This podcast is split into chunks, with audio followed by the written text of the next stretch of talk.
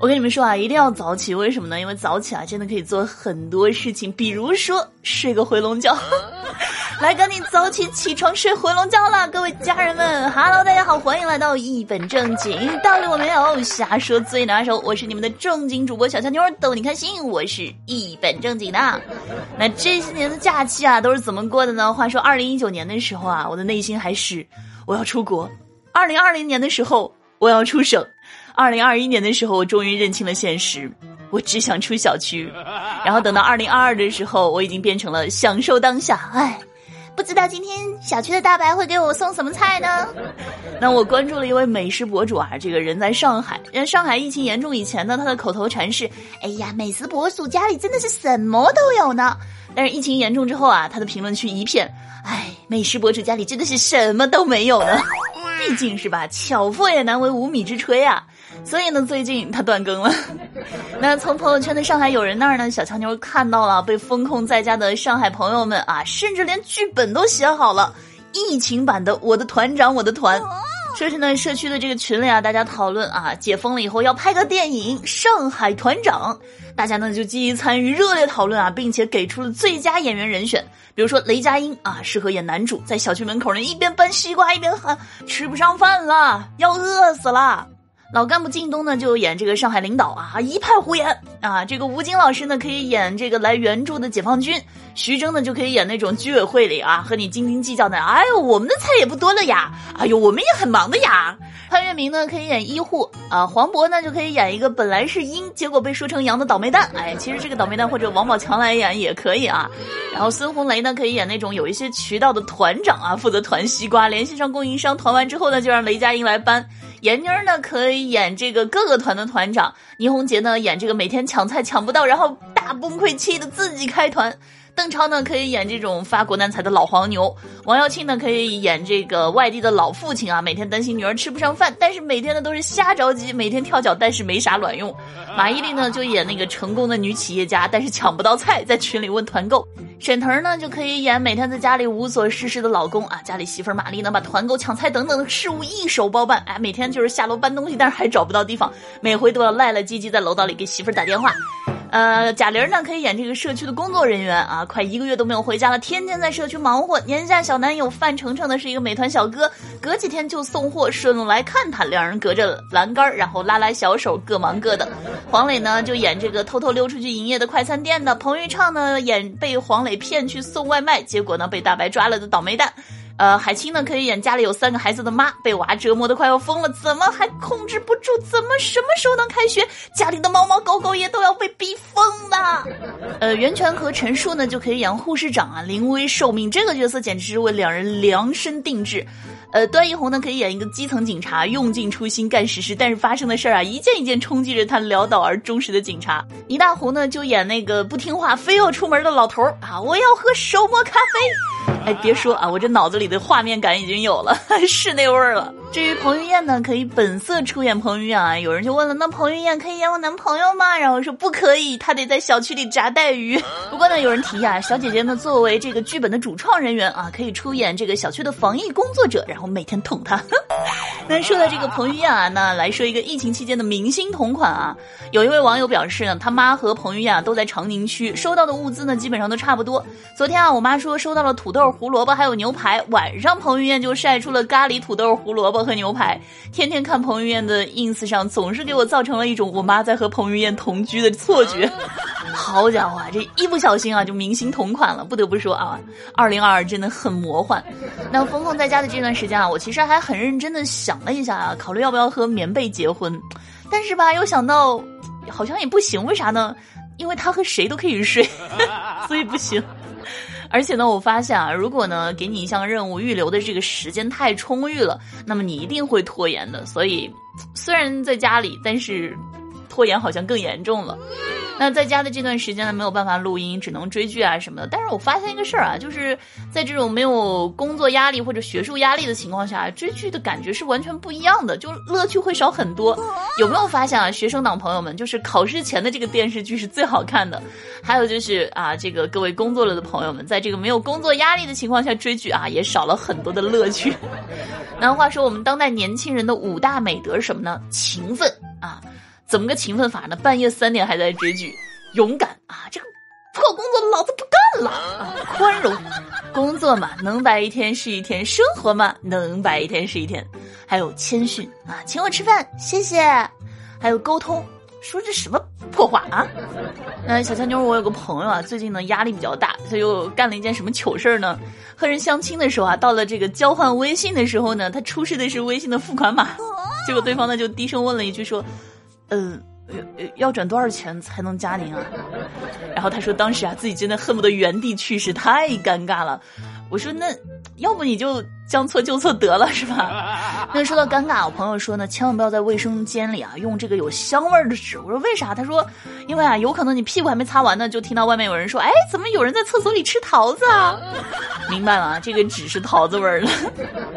然后在群里闲聊的时候啊，二狗就说啊，他虽然没有找工作，但是呢，也会定期的在网上投一些简历。我们就很纳闷儿，说为什么呀？二狗就说啊，因为呢，对方在通过之后啊，会询问他工资的时候，无论是多少，他都会告诉他们啊，对于这个工作，这个工资实在是太低了，啊，我不是英雄，但是我在尽所能的帮助你们。所以我们打算以后给二狗送一个外号啊，人送绰号“工资侠”。那二狗做饭的时候啊，打了一个双黄蛋，然后他就很激动的跟他爸妈说：“哎，哎，爸妈，这是不是寓意着我今年能够找到对象了？”结果呢，二狗妈一脸堪忧的说：“哎呀，这可能寓意着今年你处两个都得黄。”那这段时间呢，快递啊虽然不通，但是依然阻挡不了啊我在网上去逛的习惯。昨天我在网上看看看，哎，我就看到了一本书啊，名字叫做《解决你人生当中百分之五十的问题》，然后啊，我果断下单买了两本儿，有没有觉得我很机智是吧？一半加一半，哎，就拼成了完整的人生。那再来说一个不太机智的事儿啊，近日呢，重庆一男子啊，为了捡这个许愿池里的硬币，就跳进了许愿池里，可让他没想到的是啊，这个许愿池里不仅没有硬币，还把他困在了池子里，上不来了。那工作人员发现后啊，随即报警。民警呢赶到现场之后，找来梯子，男子呢才顺利的爬出了许愿池。民警呢对其进行了批评教育，男子表达歉意后呢，一脸尴尬的离开。不过话说啊，这池子里也没水，这有钱没钱，你在岸上难道看不到吗？还不死心，非要下去找？你说你想偷寺里的钱，你问过佛祖了没啊？你看现在好了，不仅没有得逞，反而被困啊，只能说是。佛祖显灵了，这有些事儿啊，真的是人在做啊，天在看。就像我爸妈从小就教育我说，这个吃饭啊不能剩，一定要把碗里都吃干净了，不能浪费粮食。但是呢，想不到啊，这样的事情居然会被笑话。最近呢，就有网友发出疑问啊，说自己和同学去食堂吃饭，把饭都吃完了，结果遭到了同学的鄙视。怎么回事呢？说是呢去食堂买这个烤肉拌饭，因为呢他们是私立大专，所以平时消费都挺贵的，一份饭十五块钱。然后吃完的时候，他觉得已经饱了，其实，但是毕竟是花钱买的，所以呢就吃光了。舍友呢在旁边就不可思议的看着他说：“我去，你全吃了，就像没吃过饭一样，真丢人。”那这位网友呢当时就怼了回去啊，说：“这个钱又不是大风刮来的，节约粮食也丢人了。”啊，然后同学就翻了个白眼走了。那弄得呢自己觉得挺尴尬的，但是觉得自己也没错呀。我们都大二，现在疫情也没有办法经济独立，用的都是父母的钱，凭什么浪费啊？说真的，看完这条消息，我估计那些每天早上六点起来定时抢菜的人啊，都得气疯了。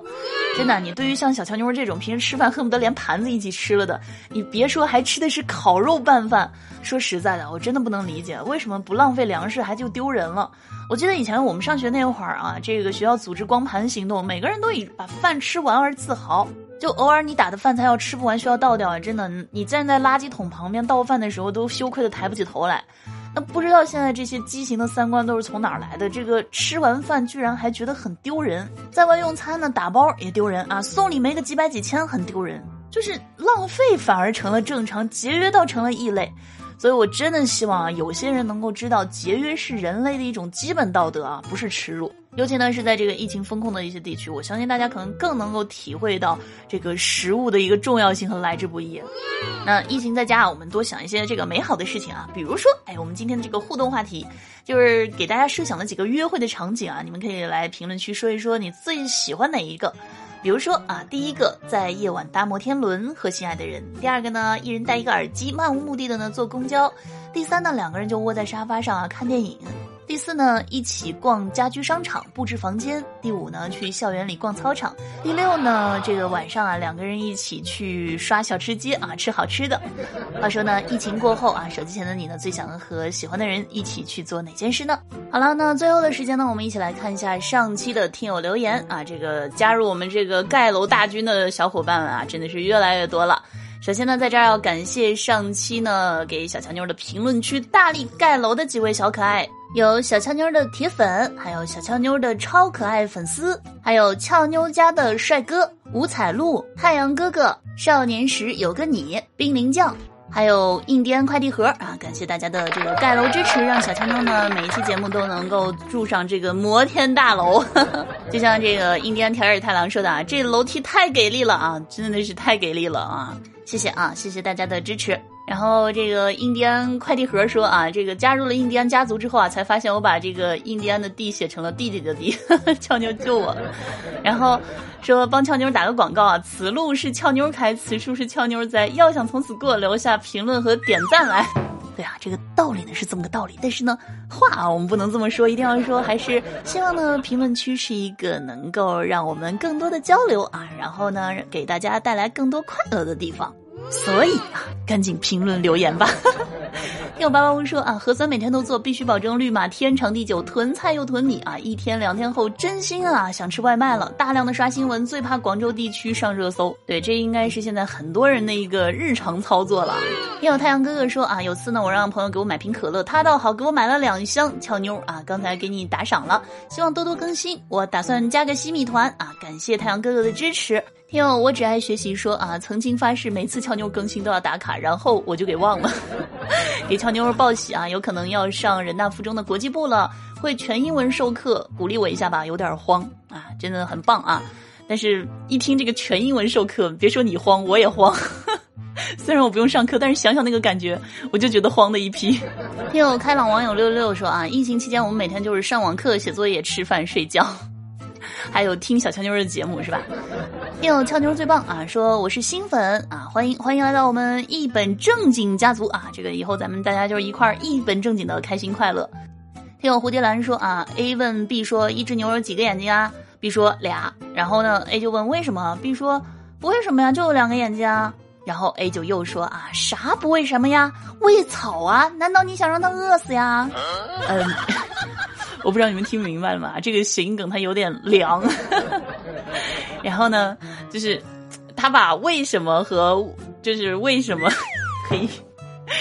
就是吃什么的那个为什么，然后两个谐音了。听友印第安俏大叔说一条网上的段子啊，说做完核酸大白喊话，说做完核酸的不要在楼下逗留。然后呢，我就听成了做完核酸的在楼下领豆油。哎，然后这条啊，我觉得是我的心声。万水千山总是情，点赞评论转发我看行。对，行。好了啊，这个上期的听友留言呢，我们就分享到这儿。以上呢就是本期节目的全部内容了，感谢大家的收听。听完之后呢，别忘了老规矩，点赞、评论、转发、分。享以及专辑还没有五星好评的小可爱们，记得给专辑来一个五星好评啊，然后夸夸小乔妞。